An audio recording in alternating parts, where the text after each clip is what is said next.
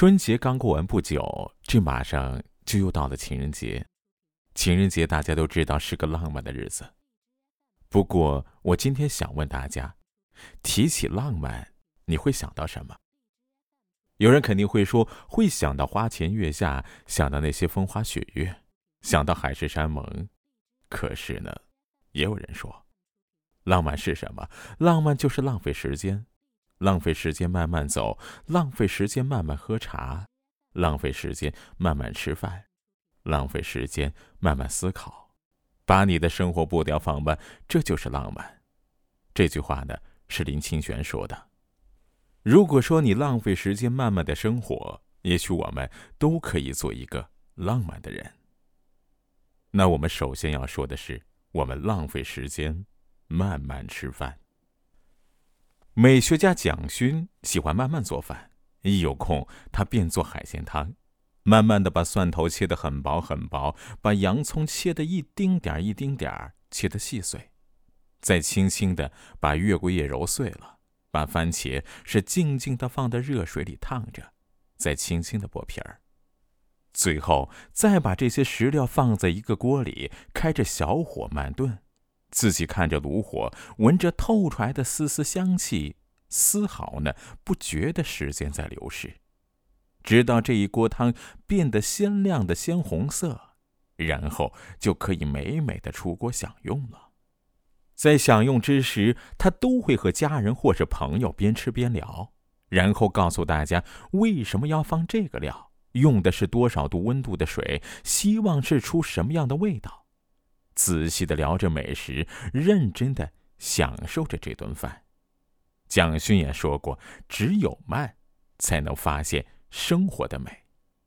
因为慢，因为这顿饭花了时间和心血。吃饭不仅仅是吃饭，还有准备美食时付出的汗水，空气中弥漫的香气，等待时的美好想象，家人朋友之间的相聊甚欢。”这一切才是生活里的浪漫。浪漫是浪费时间，慢慢享受食物的香气，享受和你一起吃饭的美好。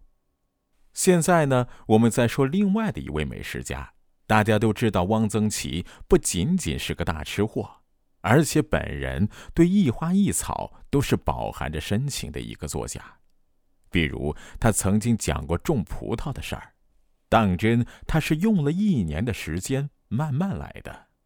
一月天下大雪要等，二月立春已过，挖葡萄放湿土上，三月找木棍刨坑，树柱搭横梁，再找上几个人一起请葡萄上架，让它是舒舒服服的待着。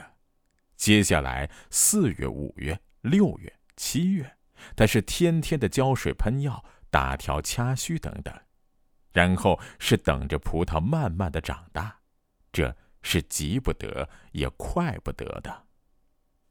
待到八月来了，终于是白的像白玛瑙，红的像红宝石，紫的像紫水晶，黑的像黑玉。急着吃不行，还得帮他喷喷药，保护好，然后才一串串的剪下来吃了呢。但是种葡萄的事儿还没完，继续喷药，等到十一月拆架，十二月放回窖里，静待来年。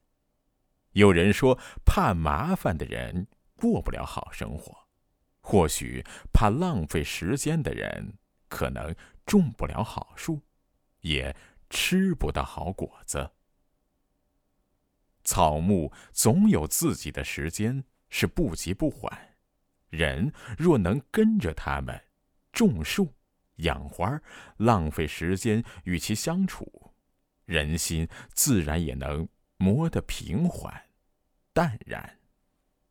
如此来说，这浪漫是浪费时间，慢慢种一棵树、养一朵花，体会一花一叶皆有情，体会人生如四季，总有春花秋实。我们再说林清玄，林清玄是很爱喝茶的。有一年，他喝到了君山银针，他觉得呢特别好。也听说是长在洞庭湖边的君山岛上。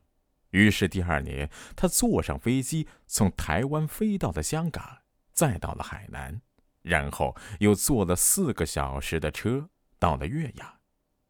结果那天呢是恰遇到涨潮，不能过去，于是他胡乱的睡了一晚，结果呢是被跳蚤咬了一百多个包。